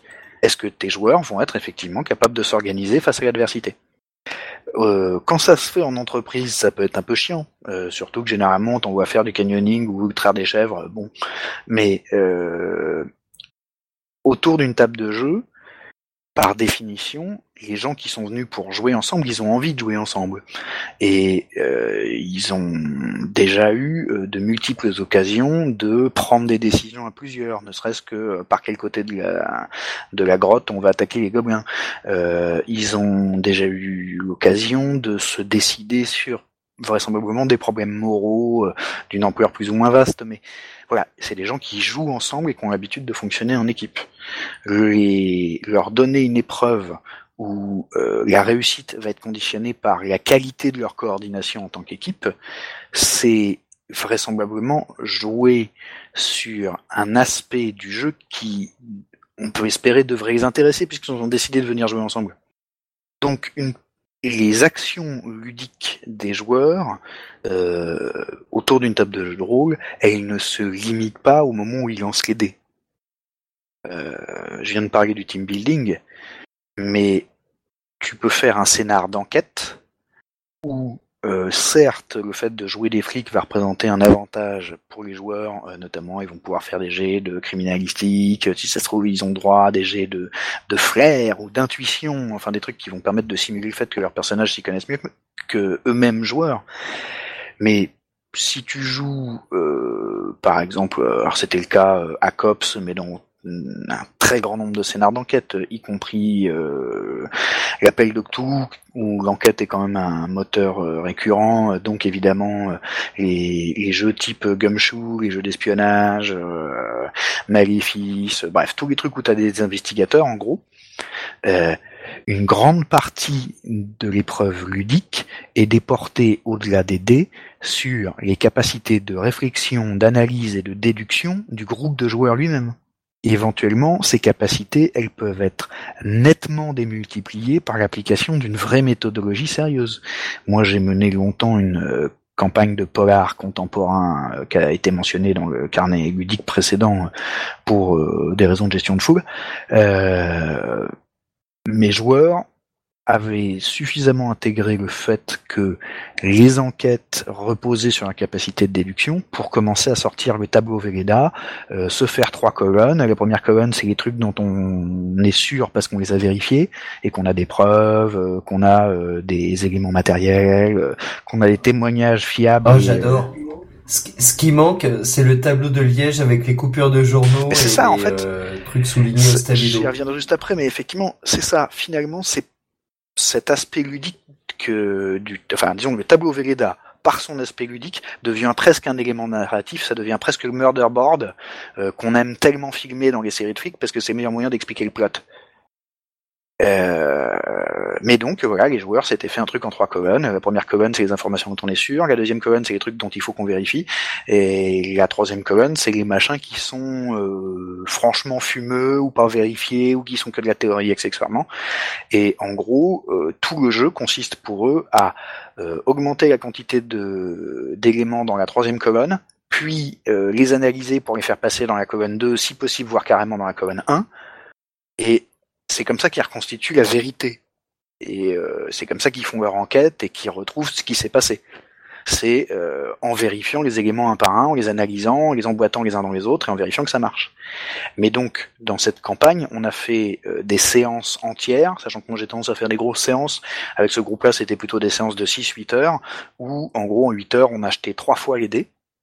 Et le reste du temps, les joueurs ont réfléchi entre eux, discuté entre eux, euh, compulser des informations. Mais donc euh, là, là quelque part, c'est la partie euh, ludique des euh, du groupe de joueurs Voilà. lui-même, qui est qui est fourni par le groupe de Alors joueurs. qui est fourni, c'est-à-dire que oui ça- ou non Est-ce que est-ce que c'est maîtrisable ça, Bien entendu. cet élément? Est-ce que Bien entendu que c'est maîtrisable. Euh, tu dis qu'elle est fournie par le groupe de joueurs. C'est pas tout à fait vrai. Elle est mise en œuvre par le groupe de joueurs, mais elle est fournie par le MJ.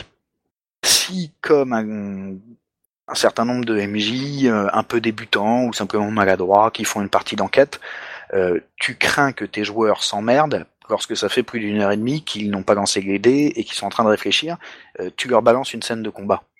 Tu ne leur donnes ni le temps ni les moyens de jouer vraiment des mecs qui réfléchissent. C'est vrai Mais euh, alors, euh, quels sont euh, les Qu'est-ce que tu leur donnes? Justement Tu leur donnes euh, un peu ça, je leur board, Je leur fournis énormément de documentation. C'est-à-dire que moi, j'ai tendance à jouer avec un, un ordinateur pour avoir tous les docs sous la main sans avoir besoin de tout imprimer parce que j'aime bien les arbres.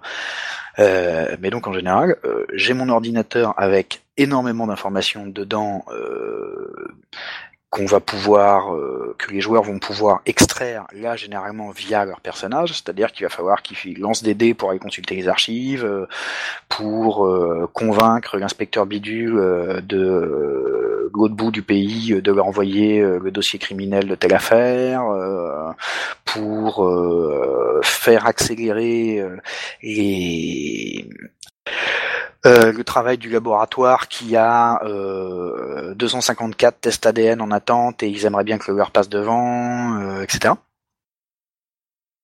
Donc en tout cas, ils vont jouer à attraper des informations. Ensuite, euh, les joueurs vont devoir euh, les mettre en œuvre ces informations. D'ailleurs, avant d'attraper les informations, souvent il y a le moment où il est nécessaire de se poser les bonnes questions et donc le, début, le jeu commence euh, au moment où les joueurs s'interrogent. Et s'ils s'interrogent bien, il y a des chances pour qu'ils obtiennent euh, l'information dont ils ont besoin. S'ils s'interrogent mal, même s'ils font un bon jet de dés, il y a des chances qu'ils obtiennent l'information dont ils n'avaient pas besoin.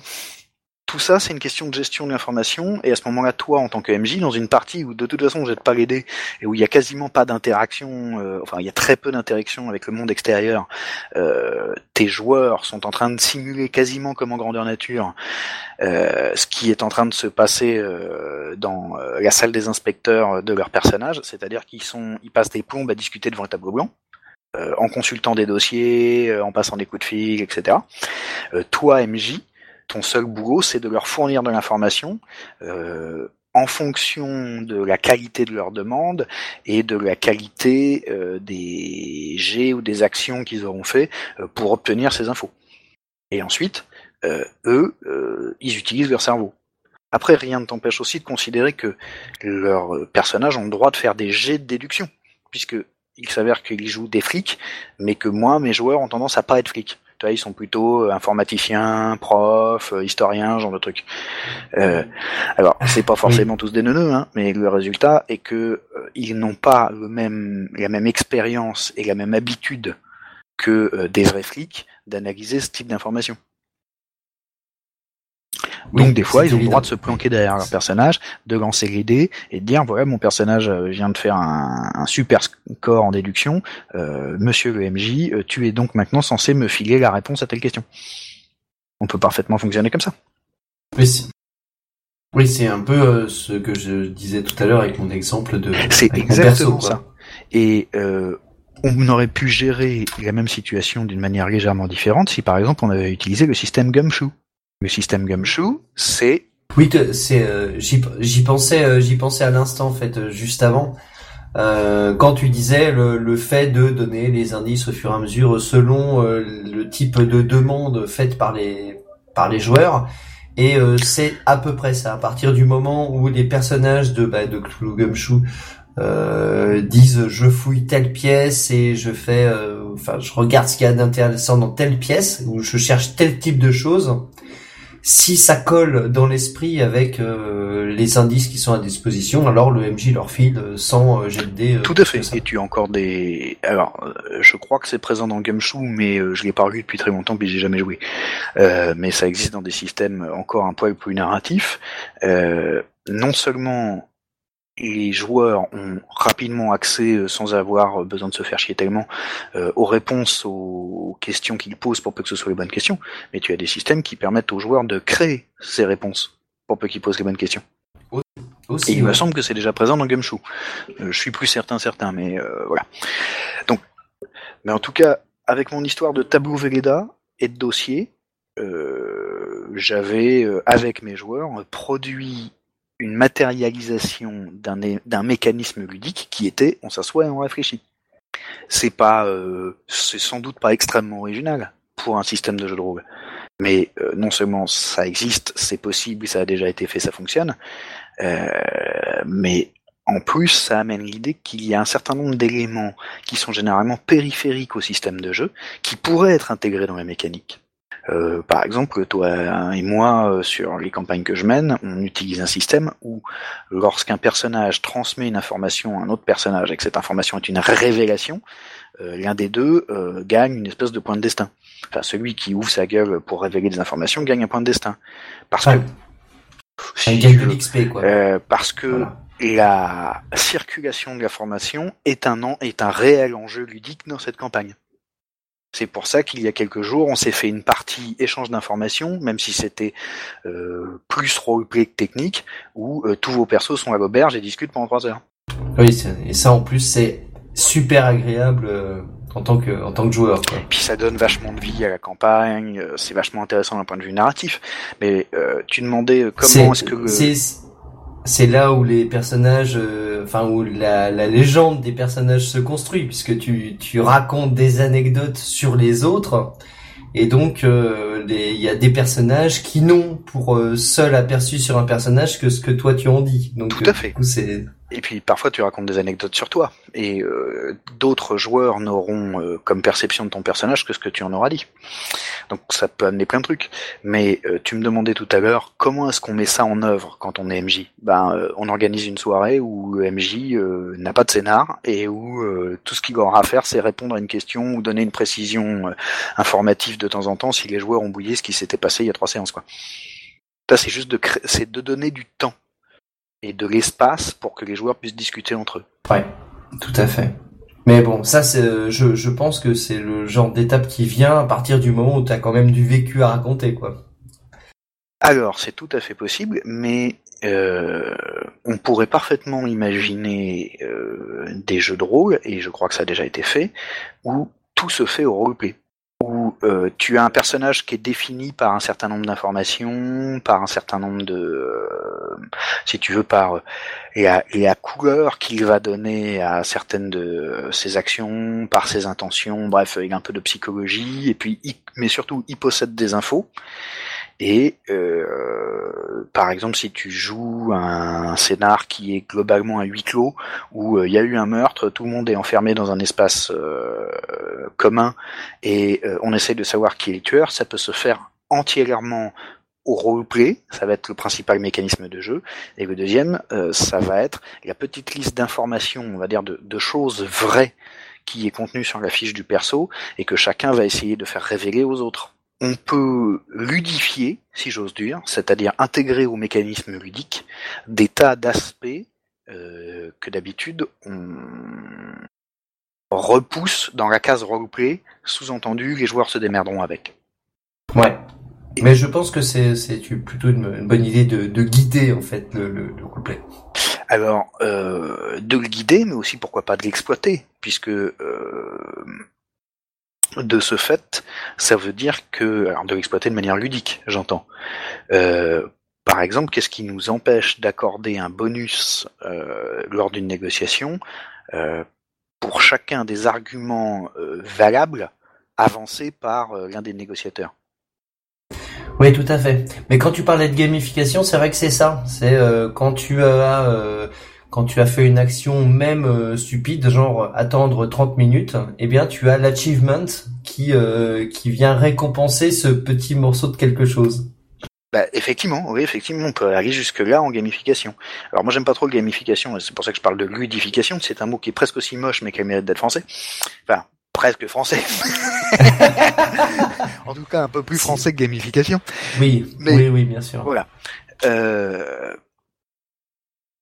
tu me disais en tout cas, euh, ça vaut le coup de cadrer un peu tout ça, et je suis tout à fait d'accord avec toi, ce qui va nous amener à la dernière partie euh, de ce long carnet ludographique, euh, où je vais prendre le temps de développer un peu deux notions dont j'ai déjà parlé sur, enfin précédemment, que ce soit sur Radio Rollist ou dans les articles que j'écrivais pour Dissident, en l'occurrence la notion de coffre à jouer et la notion de terrain de jeu.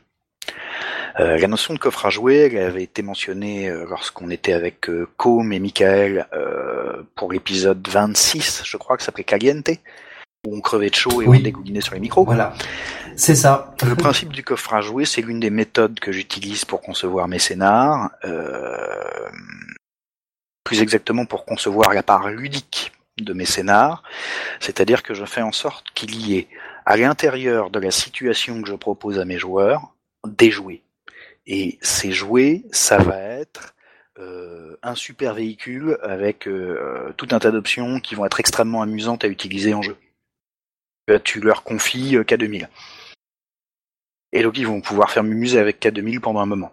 Donc ils vont avoir des poursuites à grande vitesse sur la route, ils vont avoir un machin qui est capable de tirer des roquettes, qui a un radar, etc.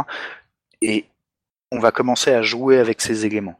C'est-à-dire que tu vas concevoir des épreuves ludiques qui ne peuvent euh, se résoudre que grâce aux jouets que tu leur as filés. Et à l'inverse... Tiens, cela me rappelle euh, ma partie de Sorcerer. Tout à fait. Et à l'inverse, parce qu'effectivement, Sorcerer, c'est, c'est, c'est le coffre à jouer des maniaques, hein, basiquement. Tu te fabriques un démon et ensuite tu joues avec, sachant que ce démon va euh, implique autant de possibilités que d'emmerdes.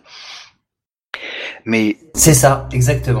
C'est, euh, c'est, euh, mais c'est, c'est ça qui est génial euh, à, à, faire. C'est tu lâches tes joueurs avec ce genre de truc et donc ils invoquent des démons et première chose ils testent évidemment leurs capacités. Et l'un d'entre eux a chopé une espèce de de, de, de créature à tête de taureau qui s'appelait Borf et euh, qui était très violent et complètement con. Et euh, premier ordre, c'était euh, tu vas me fouiller cette pièce. Et donc il a réduit en poudre le contenu de la pièce. Et ça c'était intéressant parce que justement le le personnage, enfin plutôt le le, ouais, le perso commence à tester ses pouvoirs, voit jusqu'où ça peut aller, et évidemment ça a créé des ennuis puisqu'il a percé la cloison entre deux appartements. Tout à fait. Alors ça, c'est euh, un principe ludique et narratif qui commence à se répandre beaucoup dans le jeu de rôle, qu'on retrouve euh, dans Monster Hearts, qui était déjà à mes yeux présent dans World of Darkness, même si tout le monde n'est pas d'accord. Euh, c'est ah. que les difficultés mêmes vont venir des solutions que tu emploies et donc des pouvoirs ludiques qu'on t'a donnés. complètement ce qui au passage est, formalisé de manière extrêmement évidente dans la notion de paradoxe quand tu joues à mage.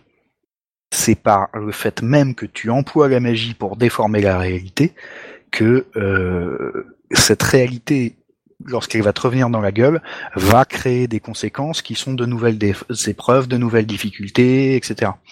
C'est évidemment beaucoup plus ramassé dans un jeu comme Sorcerer qui ne tourne quasiment qu'autour de ça. Et euh, euh, y a, en fait, euh, tu peux, enfin, ton humanité peut décroître, certes, à la fois par l'usage des, pouvoirs de sorcier, mais également par les conséquences de tes actes. Tout à fait. Et donc, finalement, on est assez près de jeux comme, je sais pas, Ambre ou Monster Heart, qui sont théoriquement des jeux extrêmement différents, mais où euh, ce ne sont plus les, la différence entre les capacités euh, des personnages et la difficulté des épreuves euh, qui créent la tension ludique et potentiellement la tension narrative, tu es globalement dès le départ extrêmement puissant par rapport à ton environnement, mais c'est ça qui va générer des emmerdes. Et euh, c'est une des notions qui se retrouvent de plus en plus euh, largement. Euh, finalement, Nobilis, par exemple, n'est pas très loin de ça non plus. Les personnages peuvent faire presque tout ce qu'ils veulent. Le problème, c'est que s'ils font tout ce qu'ils veulent, à un moment, ils vont faire des conneries et il va falloir qu'ils les gèrent. Oh, je, non, je, dirais pas trop ça pour Nobilis parce qu'en fait, il y a les, les, tourmenteurs qui, qui servent de, de guide en fait, euh, d'objectifs de scénario de base. C'est quasiment un jeu à mission finalement, Nobilis. Alors Nobilis est un jeu à mission, mais son mécanisme ludique euh, permet énormément de choses aux joueurs. Le problème, c'est qu'il faut que euh, dans les énormes possibilités qu'on te confie, tu choisisses euh, celles qui vont t'attirer le moins d'emmerde. Ah oui, oui, effectivement, effectivement, de ce Je parle plutôt en termes de mécanisme ludique là, effectivement. Euh, alors, dans ton coffre à jouer, tu peux aussi mettre des trucs qui sont pas chiants du tout. Tu peux donner euh, aux joueurs des avantages ou des moyens d'action qui vont être extrêmement amusants et euh, qui ne comportent pas de, de challenge de maîtrise, qui euh, n'impliquent pas de gérer les conséquences, etc. Qui sont juste un moyen de faire mumuse avec. Simplement, vraisemblablement, l'épreuve ludique, elle va se déporter sur autre chose. par exemple, dans une campagne que j'ai menée il y a très longtemps, les joueurs jouaient des magiciens, euh, très vite, ils se retrouvent à la tête d'une espèce de lieu de pouvoir. Ils ont un cairn qui, en gros, euh, dégueule de la magie en permanence. C'est formidable. Ils ont qu'à ouvrir le robinet. Ils ont tous les pouvoirs qu'ils veulent. Euh, problème, tout le monde le veut, ce truc. Et rapidement, et les, épreuves, les épreuves ludiques et une grande partie des, des enjeux narratifs étaient euh, est-ce que euh, même avec un robinet de pouvoir magique euh, ouvert à fond tout le temps, euh, nous avons à seulement nous quatre les moyens de garder la possession de ce truc-là Réponse évidemment non. Il va falloir s'allier avec des gens. Ça veut dire qu'il va falloir leur donner un petit peu de notre magie. il va falloir non seulement apprendre à défendre, mais à gérer notre cairn, parce que rapidement, il va y avoir plusieurs utilisateurs. Il s'avère que le débit de magie, il n'est pas non plus infini, et que si on commence à se le partager, ça se complique, etc. Euh... La théorie du coffre à jouer, finalement, c'est plutôt que de fournir des histoires linéaires à tes joueurs, tu leur offres une salle de jeu, tu leur offres une situation de jeu, et des joujoux avec lesquels faire Mumus dedans, sachant que si tu as bien conçu ces joujoux, euh, que ce soit par leur nature même ou par leur euh, influence sur le contexte narratif que tu as établi, c'est-à-dire en gros la salle de jeu, euh, ça va produire des histoires, ça va produire des complications, ça va produire des enjeux, et ça va produire des épreuves ludiques parce qu'il va y avoir des difficultés et que les joueurs vont avoir les moyens d'essayer de les dépasser ou de les vaincre. C'est ce dont tu parlais dans, dans l'épisode précédent lorsque euh, lorsque tu disais de préparer plutôt des situations que des événements. Tout à fait. Là, effectivement, tu prépares une situation globale et des jouets qui sont tous en réalité des générateurs de, de nouvelles situations. Euh, une autre théorie que j'utilise beaucoup, c'est la théorie du terrain de jeu. Euh, on peut la prendre dans toutes les définitions possibles de terrain de jeu. C'est-à-dire, euh, c'est un peu comme au foot, euh, il y a un endroit où on a le droit de jouer, puis il y a des limites, et puis il y a des buts, et puis euh, il y a une zone de coup franc, il y a bref. ou ça peut être carrément la foire du trône, c'est-à-dire que tu conçois ton scénar de jeu de rôle comme étant un espace qui contient des épreuves qui sont en gros un peu tes manèges, et euh, les joueurs euh, montent dans l'épreuve, euh, ça monte, ça descend, ça se coud et ils vont essayer de s'en sortir pour en tirer l'équivalent narratif dans ta campagne de la super peluche rose pour plaire à leur copine. ça peut être on a attrapé le méchant, la peluche rose. Mais en gros, tu joues un peu à attraper la queue du Mickey, même si euh, tu vas donner à tout ça une forme narrative qui peut être extrêmement différente. Ça peut être trouver euh, le traître euh, dans les services secrets, tu vois. Oui, alors en, plus, mais dans ta métaphore de, du manège, moi ce que j'entends aussi, c'est que cette séquence-là a des règles particulières. C'est exactement Est-ce que tu entends ça, aussi? Oui, c'est exactement ça. Ok, très bien. Alors. Euh, ces règles particulières, ce ne sont pas forcément des règles au sens où on l'entend dans les systèmes de jeu rédigés habituels.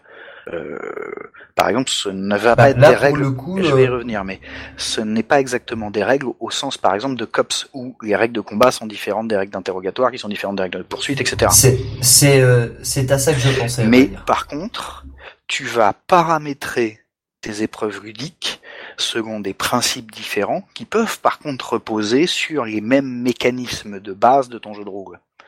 Euh, je vais te donner un exemple. Euh, imagine que on ait un système de jeu à base de poules comme ça peut être pour The Pool euh, de Puddle euh, qui est venu après ou euh, tu vois on avait parlé de Dark Earth à une époque qui est bien mieux d'ailleurs oui parce qu'il est plus il est plus ramassé il est plus efficace euh, mais mais surtout on, on, perd moins vite son pool. Enfin bref c'est mieux oui je pense aussi. Mais euh, donc c'est un jeu à gestion de pool. Bon. Un jeu à gestion de pool par définition ça implique la gestion de son propre risque, c'est-à-dire que chacun décide euh, dans quoi il va investir son pool d'actions, que ce soit sous la forme d'avoir des poignées de dés que tu peux euh, attribuer à différentes actions, ou euh, des petits jetons, bon, ça peut prendre plein de formes. Mais la base, c'est tu choisis sur quels paramètres de l'épreuve tu vas en gros miser tes jetons de façon à gagner et surtout à gagner de la manière qui te plaît. Il y a parfois une petite notion d'attrition qui est que tu vas perdre des jetons au fur et à mesure de l'épreuve ou éventuellement en gagner et que donc euh, ton pool va varier. Mais sur une base comme ça, tu peux aussi bien définir euh, la classique poursuite sur les toits humides euh, d'une cité médiévale fantastique pour rattraper le voleur qui vient de se barrer avec l'ordre de puissance, en paramétrant le fait que euh, l'avance du voleur sur les PJ qui le poursuivent représente un peu plus de pions pour le voleur.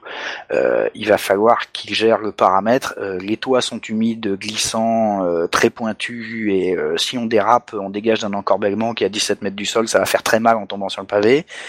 ça, c'est un des paramètres de l'épreuve. Le deuxième, c'est qu'en plus, tout ça se fait sous la pluie et de nuit, donc la visibilité est très mauvaise. Et si le voleur prend seulement une avance qui est finalement relativement réduite en termes spatial, il se met hors de portée parce qu'on ne le voit plus. Sauf euh, lorsqu'il y a des éclairs. Voilà, tu peux amener des tas de choses. Euh, tout à fait. Donc à ce moment-là, si tu amènes euh, cette histoire d'éclairs ou le fait qu'il va y avoir des zones éclairées, des zones pas éclairées, tu amènes d'autres paramètres ludiques. Bon, sur la même base euh, d'un jeu avec le même pouls, exactement le même système de jeu, tu peux paramétrer euh, le fait que cette fois c'est une négociation qui veut pas dire son nom entre nobles de factions rivales qui font tous semblant qu'ils sont vraiment venus à l'anniversaire de la jeune fille qu'on va euh, bien qu'on présente pour la première fois au monde parce que elle est tu vois elle vient d'atteindre l'âge de raison dans la noblesse et donc on va pouvoir commencer à lui trouver des soupirants etc. Donc tout le monde fait semblant de intéressé à la qualité du gâteau et, euh, et au roucoula de, de, tous les prétendants, alors qu'en réalité toutes ces familles nobles sont venues négocier des trucs, et tu vas commencer à paramétrer ton épreuve sur le fait que euh, le fait que euh, Lady Trucmuche est venue en grande tenue, elle a tous ses diamants, elle a un décolleté faramineux, elle a une euh, robe avec des brocards absolument étourdissants, etc. Et ça lui fait déjà du bonus, ça lui rajoute dans son pool. Euh, à l'inverse, euh, le vieux Lord Bidule, qui est connu pour être acariâtre et odieux, le fait que tout le monde ait peur du fait qu'il donne des coups de canne de manière presque aléatoire, qui peut faire des esclandres et que de temps en temps il s'étouffe euh, parce que il n'y a plus rien qui fonctionne chez ce brave monsieur. Euh, tout ça, il va pouvoir en jouer, ça va pouvoir représenter euh, à la fois des avantages et des inconvénients pour son perso, donc des bonus sur son pool et des malus sur son pool. tu vois, tu peux paramétrer et avec exactement la même mécanique des épreuves extrêmement différentes. De même qu'avec un système qui serait pas à pool, un, le bon vieux classique euh, système hyper affirmatif, euh, carac, compétence de D6, une difficulté, euh, tu peux euh, choisir d'amener des modificateurs qui vont permettre de représenter le fait que, ben, par exemple, tes joueurs de guilde sont, pour citer un très vieux jeu pour lequel j'ai beaucoup d'affection, donc ils sont pris dans une tempête en essayant d'atteindre le nouveau continent. Et euh, cette tempête, tu vas lui donner elle aussi euh, des capacités notées euh, sur des valeurs qui correspondent à peu près à celles du navire mené par les joueurs, plus de D6 et tu vas créer des modificateurs qui vont impacter le comportement des joueurs. Par exemple, le fait que le bateau tangue alors que c'est vachement plus difficile de manœuvrer quand tu essaies de te déplacer sur un pont 40-45 degrés. À l'inverse, euh, tu peux parfaitement, en utilisant le même système, simplement regrouper tout le monde en disant vous n'êtes plus un groupe de joueurs, vous êtes un bateau. Ce bateau, il est propulsé un peu par le vent et beaucoup par les efforts des gens qui sont dedans. Et euh, maintenant, vous euh, faites votre, euh, vous faites vos actions, vous décidez de vos actions en commun. Vous lancez les dés une seule fois pour tout le monde, et moi je lance les dés une seule fois pour la tempête, et on voit comment vous en sortez. Et les dommages qui sont infligés par la tempête à votre bateau, ils le sont sur l'ensemble euh, de la notion de bateau, c'est-à-dire ça peut être les voiles, ça peut être l'équipage, ça peut être euh, le type qui était à la barre et euh, qui vient de se prendre la baume à travers le front et qui va beaucoup moins bien barrer pendant un temps, etc. Oui, ok. Donc c'est la gestion de la répartition des, des dommages, et, la gestion, la gestion plutôt de l'échelle de du. C'est en tout cas une manière de modéliser effectivement, là, dans ce cas-là, en changeant d'échelle, avant en utilisant un système de pool, c'est euh, une, une manière de réfléchir à tes épreuves ludiques qui peut en réalité être motorisée par pas mal de systèmes de jeu, à partir du moment où tu as conscience de ce que sont vraiment les mécanismes ludiques à ta disposition dans ce système, et comment est-ce que tu vas pouvoir euh, modéliser des situations variées avec des risques différents, des enjeux différents et des formes différentes à partir du même système. En réalité, cette réflexion, elle peut faire, elle peut être faite sur tous les systèmes qui te permettent de paramétrer un peu. Et euh, en gros, tu peux pas le faire à Dungeon World parce que par définition, toutes les actions sont précontraintes. Euh, ce sera toujours euh, 2 d de 6 plus ton bonus de carac et il n'y a pas de difficulté, c'est simplement ton jet de dés euh, te dit si tu as réussi un peu, beaucoup, pas du tout. Mais sur presque tous les systèmes où euh, on inclut des modificateurs, c'est-à-dire des bonus et des malus, où euh, il n'est en réalité pas très difficile de changer d'échelle. C'est-à-dire que même quand le changement d'échelle n'a pas lui-même été prévu par la mécanique de jeu, euh, tu vois par exemple, euh, tu décides de jouer des grandes batailles euh, en utilisant le système de Donjons et Dragons. Bon, il y a quelques modules qui ont été conçus pour ça, il y a des suppléments, ils marchent qu'à moitié, bref. il paraît que la version de Kingmaker est un peu meilleure, mais tout ça est assez discutable. Mais tu peux parfaitement définir les deux armées qui s'affrontent euh, sur exactement les mêmes paramètres et les mêmes valeurs qu'on a défini deux personnages. Voilà, tu donnes à chacune de tes armées euh, un score d'intelligence, un score de sagesse, un score de dex, un score de force, tout ça bidule, on calcule les initiatives de la même manière. En réalité, un système de jeu implique presque toujours, et c'est un aspect que moi je trouve extrêmement intéressant, des notions mécaniques qui, au fond, sont abstraites. Et parce qu'elles sont abstraites, tu peux les emboîter dans pratiquement toutes les formes que tu veux. C'est-à-dire que cette forme, ça peut être, enfin, une attaque, ça peut aussi bien être un sortilège qu'une méchante vanne lancée en public par ton ennemi politique. Oui, enfin ça c'est c'est une vision du système qui est euh, qui est plutôt euh, récente parce que on s'est longtemps pas posé la question. C'est ça. Et eh ben c'est exactement ça que je voulais dire. Il suffit de se poser la question. Dans la plupart des systèmes, il suffit de se poser la question pour que ça marche. Ta ta ta ta. Autrement dit, chers auditeurs, vous pouvez tous faire ça chez vous. Et c'est sans danger, recommandé par Radio Rollist. voilà. Sur ce, c'était à ça que je voulais arriver. C'est formidable. Euh, ça fait à peu près deux heures d'enregistrement, il faudra qu'on coupe dedans. je propose qu'on dise au revoir. eh bien, écoute... Euh, Parce que c'est un principe de scénario. Quand tu as résolu l'intrigue principale, le premier, le truc le plus important à envoyer, c'est le générique. Eh bien, c'est le moment à tous les auditeurs d'engranger des XP pour nous avoir écoutés jusque-là. Euh, je te fais des bisous, je te dis à la prochaine fois. Salut Salut mon copain, à bientôt.